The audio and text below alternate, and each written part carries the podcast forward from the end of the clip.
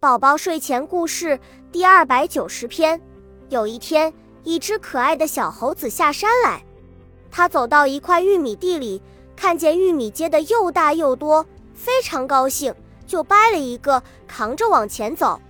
可爱的小猴子扛着玉米走到一棵桃树下，它看见满树的桃子又大又红，非常高兴，就扔了玉米去摘桃子。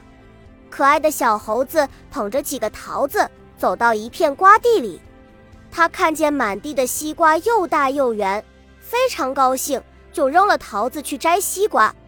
可爱的小猴子抱着一个大西瓜往回走，走着走着，看见一只小兔蹦蹦跳跳的，真可爱。